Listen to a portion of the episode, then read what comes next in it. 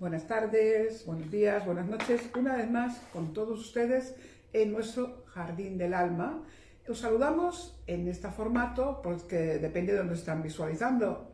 Y nuevamente, muy bien acompañada con nuestro amigo Jaume Patuel. Buenas tardes o buenos días. O buenas noches. El tiempo que sea. El tiempo que sea.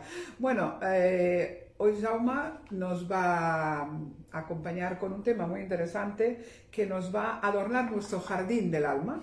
Y siguiendo con ello, nos va a mostrar qué significa el jardín del alma según su punto de vista. Cuéntenos. Una cosa es el jardín del alma, el lugar, y otra cosa es el alma del jardín, aquello que anima, vivifica, uh, energiza, es muy distinto. No es lo mismo la razón del poder que el poder de la razón. Correcto. Por tanto, el jardín del alma es un lugar que deseamos ubicar una realidad en la cual estamos inmersos, vivimos, pero no controlamos. Por tanto, el jardín del alma no es lo mismo que el alma del jardín. Y este jardín somos nosotros, es el vecino, es nuestra casa, es el mundo, es el universo.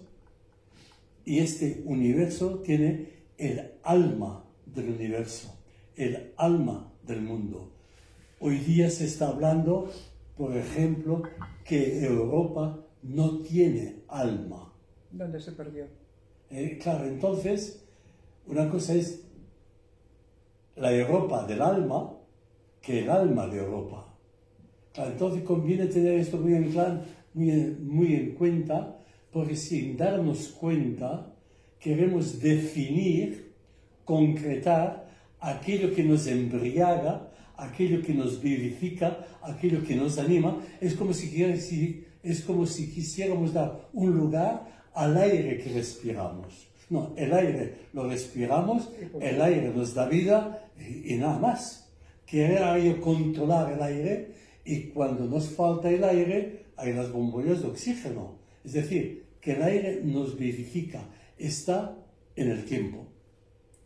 y entonces nosotros hemos de comprender que no es lo mismo el cuerpo del alma que el alma del cuerpo y este aspecto del alma que en castellano eh, no nos ayuda demasiado porque en otras lenguas el lugar de alma es ánima, eh, aquello que anima. En castellano alma viene de animus, en latín, pero en la evolución filológica se ha convertido en alma. Y por tanto la palabra alma suena algo real que nosotros podemos conocer. No, no, eh, el alma, lo que anima la vida, es lo que respiramos. Por eso, eh, alma en griego se dice psique. Y oí con la palabra psique, psicología, psiquiatría, uh, psicoterapia. Es hay que definir qué entiende este técnico, el psiquiatra o el psicoanalista, o el psicoterapeuta deben de tener muy claro que entienden ellos por psique. ¿eh? Y cuando definimos, definimos la psique, ya limitamos, reducimos. Y entonces lo encuadramos. Lo encuadramos y entonces hay que tener esto muy en cuenta para no hacer creer al otro lo que realmente nosotros no hacemos.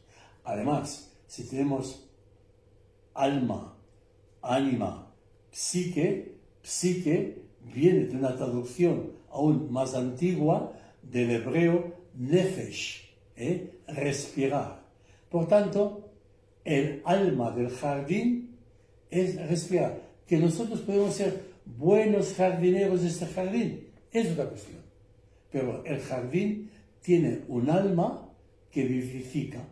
Y esto es lo que